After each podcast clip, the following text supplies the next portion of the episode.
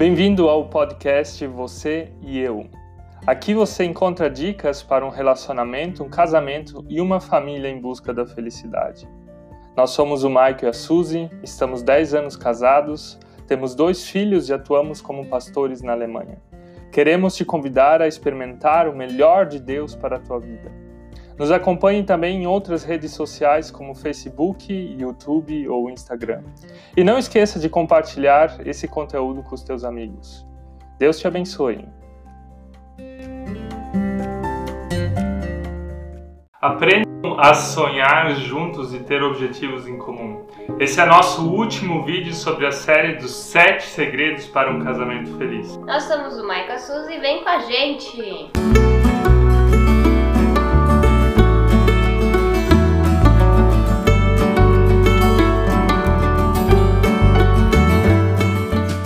Tema de hoje então está relacionado ao casal sonhar juntos. Com certeza você, como pessoa, tem alguns sonhos pessoais em relação à sua carreira, em relação às suas finanças, em relação à sua vida, aquilo que você quer alcançar um dia. Da mesma forma, é super importante que casais tenham sonhos em comum, coisas que eles desejam ser e alcançar no relacionamento deles. Como, por exemplo, ter filho, ficar rico, ter um Fusca, construir uma casa, ter dois poodles. Mas o que acaba acontecendo em muitos relacionamentos é que cada um dos cônjuges ele fica com seus sonhos pessoais, o casal ele não consegue sonhar junto. E muitas vezes ambos acabam se distanciando e o relacionamento se esfria. Outros casais não têm nenhum sonho em comum. Eles seguem o que o pagodinho lá, o Zeca, fala. Deixa a vida me levar.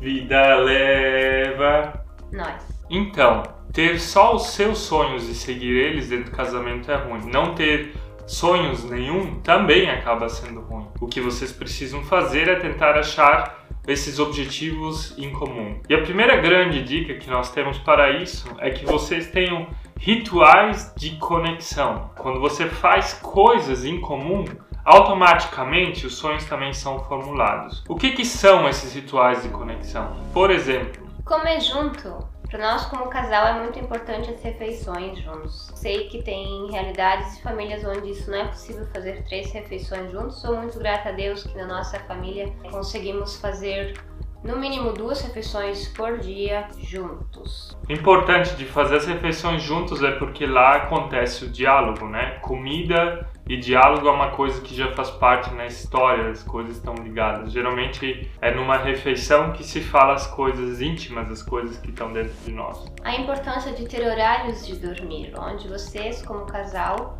vão dormir juntos. E não que um durma no sofá e o outro vai para a cama meia-noite. Dormir juntos e acordar juntos faz com que o dia de vocês ele acabe se conectando. Logicamente existem várias pessoas que trabalham em turnos e a situação financeira ela impede com que seja uma realidade.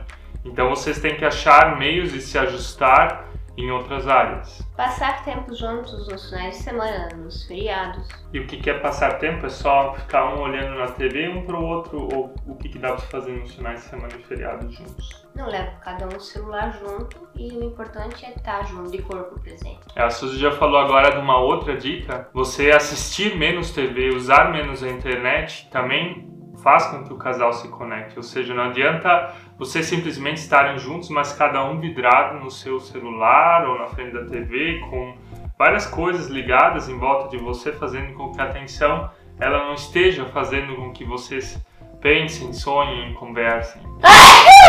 Ixi, cara.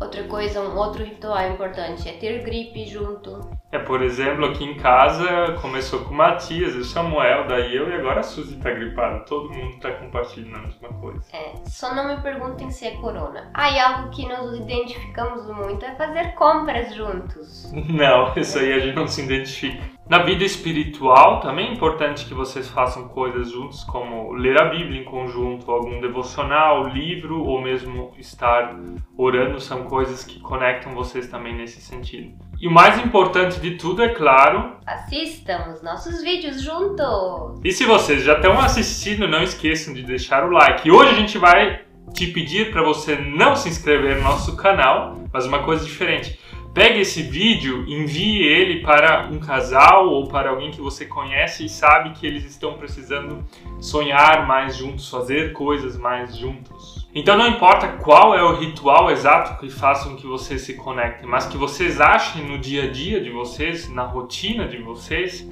espaços onde vocês se veem cara a cara, olho a olho, se escutem, percebam como é que o outro tá, e isso faz com que vocês se aproximem. E quando vocês conseguiram se aproximar, daí é possível sonhar, daí é possível formular objetivos em comum. Então aqui vem a nossa segunda grande dica, que é formulem sonhos e objetivos em comum. Escrevam juntos num papel quais são os objetivos, os sonhos que vocês têm como casal, como família, para dois anos, para cinco anos, para dez anos. Nós fizemos isso de realmente anotar coisas que nós desejamos. Com frequência a gente acaba reafirmando isso, às vezes a gente muda algumas coisas e às vezes vem também algum sonho, alguma coisa diferente. Mas é incrível que quando você anota isso, você acaba indo atrás dessa direção e muitas coisas acabam também se realizando. E após terem anotado quais são os sonhos de vocês, também discutam, escrevam do como alcançar esses objetivos.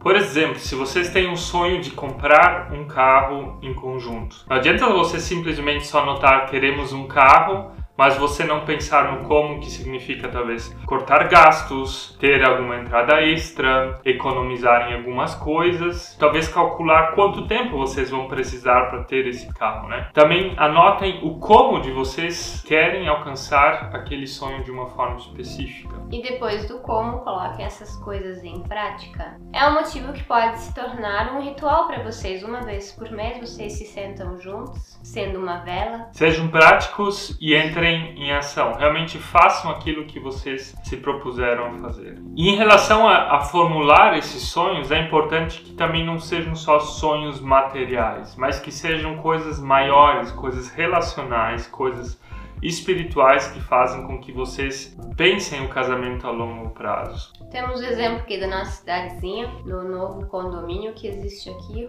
O casal construiu, então tinha o objetivo de construir uma casa, construir uma mansão. Aí mais de 700 mil euros. E assim que acabou, se tornou realidade o objetivo deles, eles se separaram. Ou seja, não é só ter objetivos materiais que fazem com que vocês pensem numa mesma direção, mas tenham objetivos relacionais, né? O que vocês querem melhorar no caráter de vocês no dia a dia, na rotina, como é que vocês vão buscar mais a Deus. Ou seja, formulem tudo isso e coloquem dentro do mesmo pacote. E escreva aí, você já tem algum ritual que você faz com seu parceiro ou com a sua parceira que deixa vocês mais unidos?